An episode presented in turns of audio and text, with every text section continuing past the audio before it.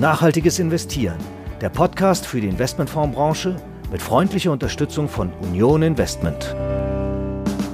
Der Klimawandel birgt hohe Risiken für die Wirtschaft. Unternehmen müssen sich damit auseinandersetzen und ihre Geschäftsmodelle nachhaltiger machen, indem sie zum Beispiel ihren CO2-Fußabdruck verringern, ihren Ressourcenverbrauch optimieren, den Kundenbedürfnissen nach nachhaltigen Produkten nachkommen und auch sich selbst gegen extreme Wetterereignisse wappnen, um zum Beispiel Betriebsunterbrechungen zu vermeiden.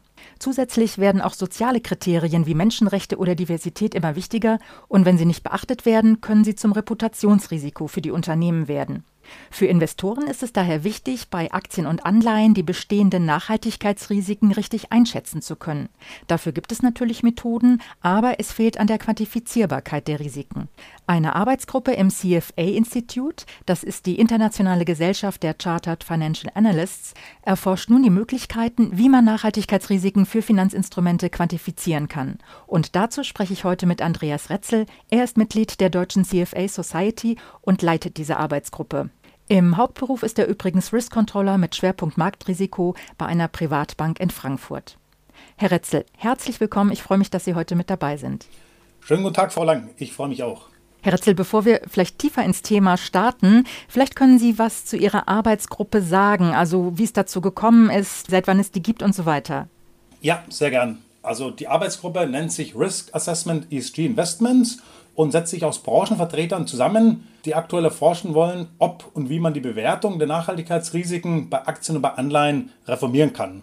Dort haben wir quasi einen quantitativen Ansatz gewählt und wir sind seit diesem Jahr am Forschen und äh, wollen versuchen, ob wir die gängigen Bewertungsmethoden eben anreichern können, um dann in den liquidesten Formen Aktienrenten zu einer besseren Bewertung dort zu kommen. Jetzt haben Sie gesagt, Sie leiten diese Arbeitsgruppe in dieser deutschen CFA-Gesellschaft. Heißt das, dass es international da gar keine Forschung bisher dazu gibt, dass Sie da sozusagen Pionier sind? Nein, das kann man so nicht sagen. Es gibt international schon einige Forschungsprojekte und auch unter dem Dach der CFA Society Germany gibt es noch eine zweite Arbeitsgruppe, die sich mit der Qualität der ESG-Ratings und Ratingagenturen auseinandersetzt. Bevor wir dazu kommen, was genau Sie da machen oder in welche Richtung das gehen kann, Sie haben ja gesagt, es gibt schon Bewertungsmethoden, die müssen aber reformiert werden. Welche Methoden gibt es und warum reichen die bisher nicht? Ja, also in der klassischen Aktienbewertung gibt es ja verschiedene Modelle, wie das Dividend Discount Modell, die Modelle, die auf Earnings oder auch Cashflows aufsetzen.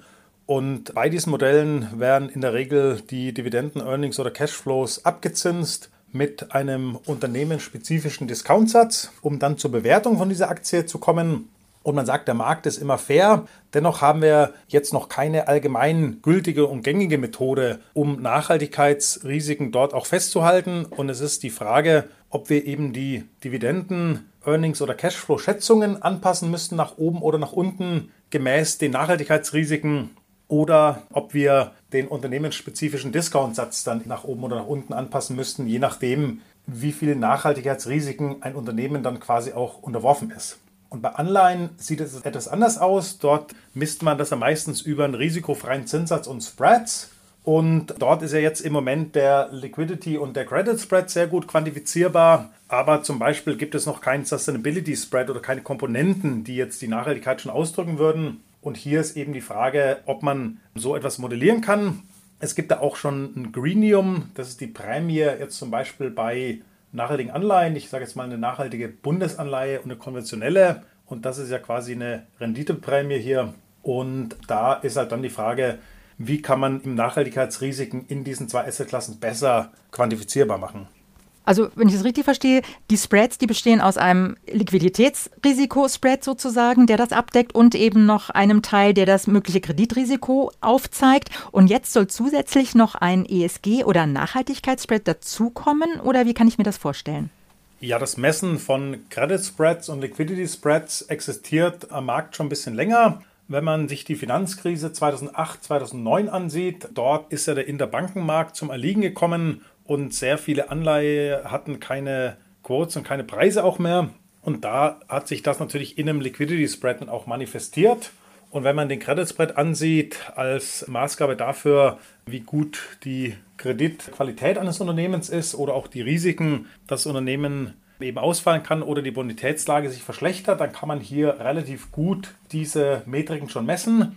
Ein Sustainability Spread haben wir in der Tat noch nicht und es wäre Ziel der Forschung auszuarbeiten, ob wir diesen in dem gesamten Spread herauskristallisieren können und auch einen Art Spread-Anteil, der auf Nachhaltigkeit dann eben fällt, quantifizieren können. Wenn wir schon dabei sind bei der Frage, ob das möglich ist, wie weit sind Sie denn da mit Ihren Forschungen? Also im Moment sind wir mittendrin in der Forschung. Wir haben jetzt mit äh, der Assetklasse Aktien angefangen, haben dort über 8000 Aktien, die wir uns ansehen und dort die ESG und die Marktdaten in einem breiteren Zeitraum zwischen 2006 und 2021 und haben uns gefreut, dass die Firmen MSCI und Refinitiv uns hier kostenfrei unterstützt haben mit Daten und werden hoffentlich dann gegen Ende des Jahres bzw. im ersten Quartal 2023 dann die ersten Resultate auch schon haben. Herr Retzel, wir haben gerade vor allen Dingen eben über die Anleihen und die Spreads gesprochen, aber bei Aktien zum Beispiel, die können doch schon wunderbar durch die ESG-Ratings der Asset Manager und der Banken auf ihre Nachhaltigkeitsrisiken bewertet werden. Warum reicht das nicht? Hier kann man sagen, dass viele ESG-Rating-Anbieter auch sehr gute Arbeit leisten. Dennoch ist die Branche immer wieder auch Greenwashing oder Rainbowwashing Vorwürfen ausgesetzt.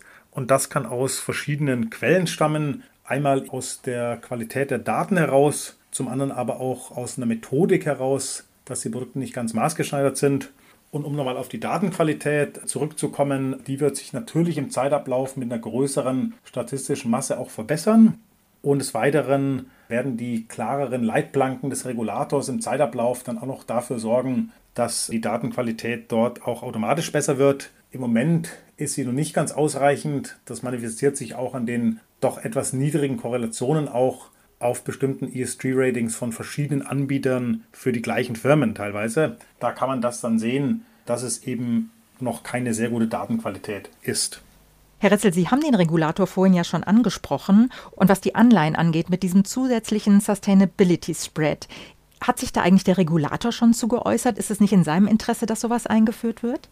Für den Regulator war es wie folgt. Er hat Nachhaltigkeitsrisiken in die bestehenden Risikoarten eingebettet, also sprich Kreditrisiko, Marktrisiko, Liquiditätsrisiko oder operationelle Risiken. Und dies auch getan unter anderem, weil es noch keine gängigen und allgemein anerkannten Währungsparameter für diese Nachhaltigkeitsrisiken gibt. Nichtsdestotrotz wollen wir auch in diesem Gebiet forschen, um diese Risiken auch quantifizierbar zu machen und dort für eine noch bessere Bewertung auch sorgen zu können. Ah, okay, verstehe. Wir waren jetzt schon bei Aktien und Anleihen. Was mich nochmal interessieren würde, bei Investmentfonds, da kauft der Anleger in der Regel ja einen Kompromiss, also seine individuelle Nachhaltigkeitspräferenz kann er ja nicht umsetzen. Gibt es denn hier Ansätze, das zu ändern? Ja, die gibt es. Und hier haben wir eben drei Probleme, wie Sie schon angesprochen haben. Einmal natürlich die Transparenz, dass die Kunden nicht immer wissen, in was sie jetzt genau investiert sind. Einmal natürlich der Wunsch der Kunden, maßgeschneidert und nach wirklich deren ureigensten Prämissen auch investiert zu sein. Und einmal natürlich das Thema Greenwashing, das man natürlich am besten gar nicht mehr sehen würde. Und hier muss sich natürlich in puncto Datenqualität, aber auch in puncto Maßschneiderung der Produkte noch einiges tun. Hier fallen mir zwei Firmen ein. Einmal zum Punkt Datenqualität, die Firma Wright ähm, Based on Science von Hanna Helmke und dem Tobias Baumann, die ein Modell haben, das zeigt, wie der Klima- oder Erderwärmungsbeitrag von der Firma ist, wenn sie Produkte und Services eben anbieten. Und Firmen können sich dann auch benchmarken gegen Konkurrenten und deren Industrie. Und zum anderen zu dem Thema Maßschneiderung von ESG-Produkten. Äh, die Firma Traders in Wiesbaden von Dennis Groh. Die haben wirklich personalisierte Nachhaltigkeitsbenchmarks entwickelt oder sind dabei, diese zu entwickeln, sodass alle Ziele der Anleger wie Klimaschutz, Waffenausschluss, Tierschutz oder Gleichberechtigung oder weitere dann auch reflektiert werden können. Und die würden das Problem methodisches äh, Greenwashing quasi angehen, weil dann Investoren wirklich das im Portfolio hätten, mit dem sie sich wirklich auch identifizieren können. Also ein ganz schön komplexes Thema, aber es bleibt dabei, es ist unheimlich wichtig, diese ESG-Risiken einfach deutlich zu machen, am besten quantifizierbar, so wie Sie es mit Ihrer Arbeitsgruppe ja wollen oder daran arbeiten, weil es eben für die Investoren essentiell ist. Vielleicht können Sie mal ein Beispiel aufzeigen und plastisch machen, warum es eben so wichtig ist, diese ESG-Risiken sichtbar zu machen. Das kann man sich gut anschaulich machen, wenn man sich den Fall Carnival Cruises ansieht. Das ist ein Kreuzfahrtbetreiber aus den USA, der seine Schiffe in Bahamas und Panama angemeldet hat. Und der war immer sehr dividendenstark bis vor der Corona-Krise, der natürlich die Tourismusbranche groß in Mitleidenschaft gezogen hat. Und der Hauptgrund für den Absturz war natürlich die zurückgehenden Buchungszahlen, aber auch fundamental gab es in der Bilanz natürlich hier Probleme. Das heißt, man hatte über sehr geringe Liquiditätsdeckungsgrade verfügt und auch eine gefährliche Refinanzierungsstruktur, das nämlich relativ viel nach der Krise in den nächsten ein, zwei Jahren fällig wurde. Und das hat dann natürlich durchgeschlagen. Das sind so die Instrumente der klassischen Aktienanalyse und Risikovorsorge. Allerdings haben Kreuzfahrtschiffe auch immer wieder zu kämpfen mit Problemen im Bereich Nachhaltigkeit und das in allen drei Bereichen, also E, S und G. Bei E ist es das Schweröl, mit dem die häufig angetrieben werden und auch die Müllentsorgung, die nicht sonderlich vorteilhaft ist. Bei S ist es, dass sie häufig zu Dumpinglöhnen Personal auch auf den Schiffen hatten oder immer noch haben aus Ländern, bei denen die Löhne eben nicht so hoch sind.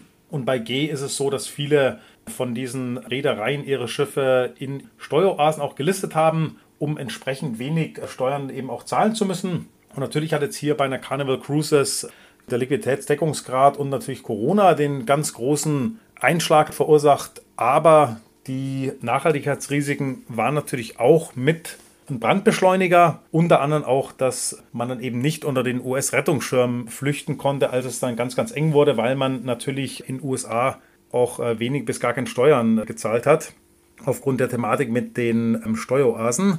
Und genau, das hat dann natürlich alles dann dazu geführt, dass wir hier einen Absturz von über 75 Prozent in sehr, sehr kurzer Zeit dann auch gesehen haben. Und der geht teilweise auch auf die Kappe von Nachhaltigkeitsrisiken. Kann man denn eigentlich messen, zu welchem Grad ESG-Risiken zu diesem Aktienabsturz geführt haben von Carnival Cruises? Um die Frage ganz exakt zu beantworten, man kann jetzt nicht genau sagen, wie viel Prozent des Kursabsturzes auf die Nachhaltigkeitsrisiken entfallen. Aber wie schon ausgeführt, ist es schon klar, dass ohne diese Arten von Risiko der Absturz wesentlich weniger stark sich vollzogen hätte. Und wir arbeiten in der Arbeitsgruppe auch, um diese Frage dann in Zukunft exakter beantworten zu können. Das heißt, die Anleger sind von dieser Kiste also quasi von hinten kalt erwischt worden. Es gab keine Anzeigen oder keine Warnung. Und das ist im Prinzip das, was Sie mit Ihrer Forschungsgruppe ändern wollen. Habe ich das richtig verstanden? Der Fall zeigt, dass man Nachhaltigkeitsrisiken eben definitiv auch berücksichtigen muss und ja, wir wollen auf alle Fälle diese Risiken quantifizierbarer machen. Zu welchem Forschungsergebnis wir dann kommen werden, das steht natürlich noch in den Sternen. Aber wir hoffen, dass wir auf jeden Fall was beitragen können dazu, dass es dort in die richtige Richtung geht. Also es wird ganz viel geforscht, Sie sind mitten dabei und ja, dann sind wir mal gespannt, ob es mal einen Sustainability Spread bei Anleihen gibt und wie Sie das in die Aktienmodelle reinmodellieren. Vielleicht ja schon zum Ende des Jahres eine Neuigkeit. Herr Retzel, ich bedanke mich ganz herzlich für das Gespräch. Frau Lang, ich danke Ihnen.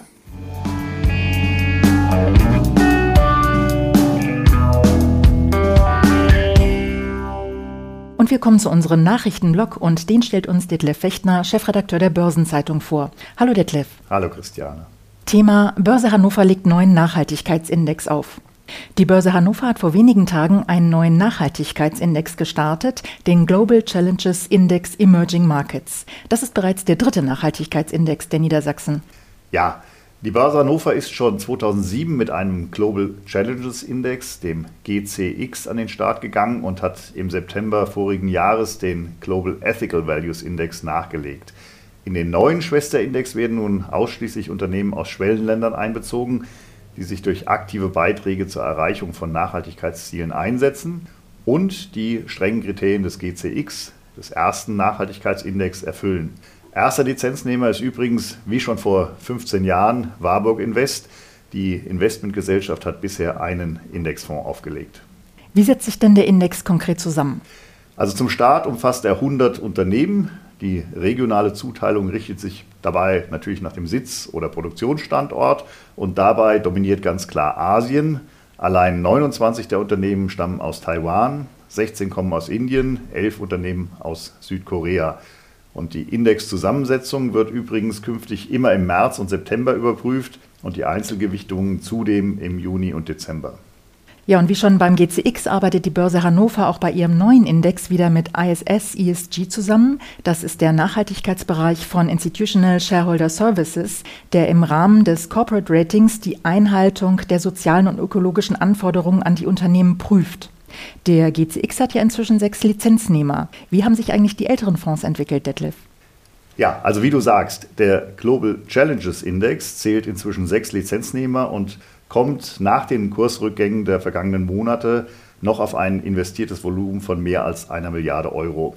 Der Global Ethical Values Index hat bislang Metzler Asset Management als exklusiven Lizenznehmer und nach rund zehn Monaten beträgt sein investiertes Volumen 9,2 Millionen Euro.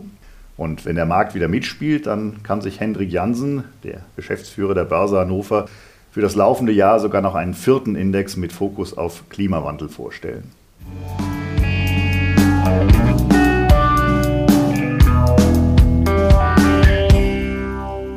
Thema Banken enttäuschen im Klimastresstest.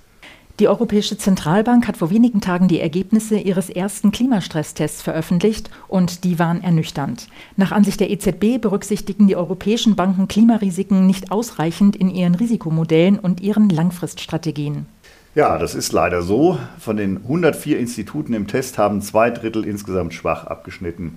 Durchfallen konnten die Banken bei dem Klimastresstest zwar nicht, allerdings haben nur 41 der 104 Institute alle drei Module des Stresstests voll durchlaufen. Bei den übrigen sieht die Zentralbank erhebliche Einschränkungen in den Stresstestfähigkeiten. Die EZB moniert ja unter anderem, dass Klimarisiken noch zu wenig in die tägliche Arbeit der Banken einfließen. Woran macht sie das denn fest?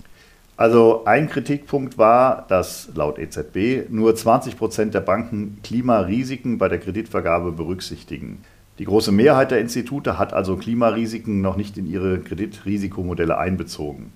Ein Problem ist auch die schwache Datenlage. Der Chef der EZB Bankenaufsicht, Andrea Enria, fordert, dass die Banken ihre Bemühungen zur Messung und Steuerung des Klimarisikos dringend verstärken sollen. Die Zentralbank hat für den Test ja verschiedene Szenarien erstellt. Ein kurzfristiges Szenario hat unterstellt, dass der Übergang zu einer CO2-armen Wirtschaft nicht geordnet verläuft. In diesem Szenario summieren sich die Kredit- und Marktverluste der 41 Banken auf etwa 70 Milliarden Euro. Allerdings macht die EZB selbst ein Fragezeichen an diese Zahlen. Ja, ganz genau. Die Zahlen sind mit Vorsicht zu genießen, weil sie nur einen Teil des tatsächlichen Risikos widerspiegeln. Das liegt daran, dass nur wenige Daten verfügbar sind und auch die Risikomodelle der Banken nach Auffassung der EZB in diesem Punkt unzureichend sind. Sie erfassen Klimafaktoren nur rudimentär. So sind zum Beispiel mögliche Konjunkturabschwünge, die durch Klimakatastrophen wie Dürre oder Flut ausgelöst werden könnten, vielfach gar nicht erfasst. Die durch den Test betrachteten Risikopositionen machen außerdem nur rund ein Drittel der gesamten Risikopositionen der 41 Banken aus und bislang stützen die Banken sich häufig dabei auf Näherungswerte, um ihre Exposures zu ermitteln. Die EZB sieht das als einen guten ersten Schritt, erwartet jedoch für die Zukunft, dass die Banken von ihren Kunden genauere Daten einfordern.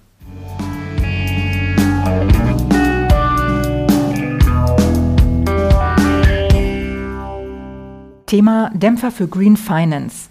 Der Markt für grüne Finanzierungen hat im ersten Halbjahr einen kleinen Dämpfer erhalten. Das zeigt eine Analyse der Beratungsgesellschaft Cap Marcon. Gegenüber dem Vorjahreszeitraum ist der Umfang von Anleihen, Schuldscheinen und Krediten mit Nachhaltigkeitsbezug um 7,5 Prozent zurückgegangen. Woran liegt das? Also am mangelnden Interesse der Investoren lag es auf jeden Fall nicht. Viele Emissionen waren mehrfach überzeichnet. Laut Cap Marcon gibt es ganz andere Gründe. Zum einen haben die Unternehmen weniger Projekte aufgelegt zum anderen sind einige Emissionen schlichtweg nicht nachhaltig genug, um den strenger werdenden Vorgaben noch zu genügen. Wenn der Nachhaltigkeitseffekt zu gering ist, kann das Produkt den Anlegern nicht mehr so einfach als Green Finance angeboten werden.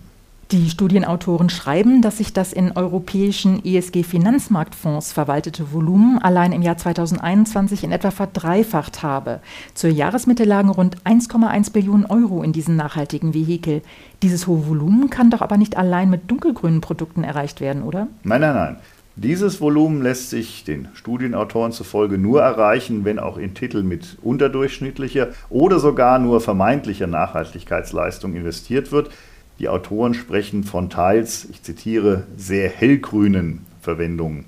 Bei strenger Einschätzung dürfte dagegen nur ein Drittel bis die Hälfte der in ESG-Fonds angelegten Gelder wirklich nachhaltig verwendet worden sein. Das ist natürlich sehr ernüchternd. Schauen wir aber mal über Europa hinaus. Im internationalen Vergleich haben nachhaltige Finanzierungen in China zuletzt starken Aufwind erfahren. Das ist erstaunlich. Schließlich assoziiert man China ja nicht unbedingt zuallererst mit Nachhaltigkeit. Ja, das stimmt. Dennoch gibt es seit Mitte 2021 immer mehr Emissionen aus China, die als nachhaltig ausgewiesen sind. Einen Haken gibt es allerdings. Die Begebungen sind nur zu einem unterdurchschnittlichen Teil auch extern als nachhaltig zertifiziert. Die Quote der extern bewerteten Emissionen steigt allerdings der Studie zufolge merklich an. Und auch bei den Währungen, in die diese Wertpapiere denominiert sind, zeigt sich die steigende Bedeutung Chinas. Noch vor zwölf Monaten wurden rund 30 Prozent des Green Financing Volumens in Dollar beziffert. Inzwischen sind es nur noch 25 Prozent. Und auch der Anteil des Euro ist von 52 auf 49 Prozent gefallen. Der chinesische Renminbi hat dagegen zugelegt. Sein Anteil kletterte von 5 auf 12 Prozent.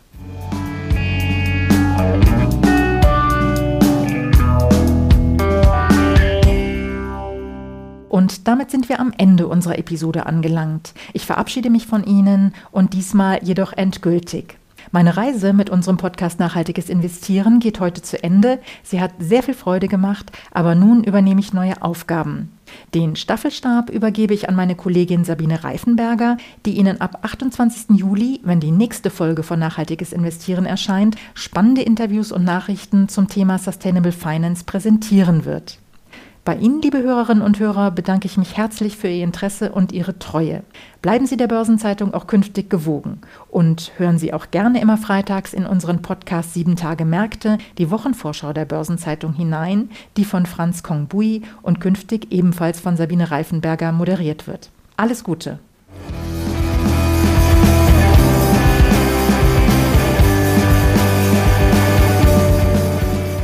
Nachhaltiges Investieren der Podcast für die Investmentfondsbranche mit freundlicher Unterstützung von Union Investment.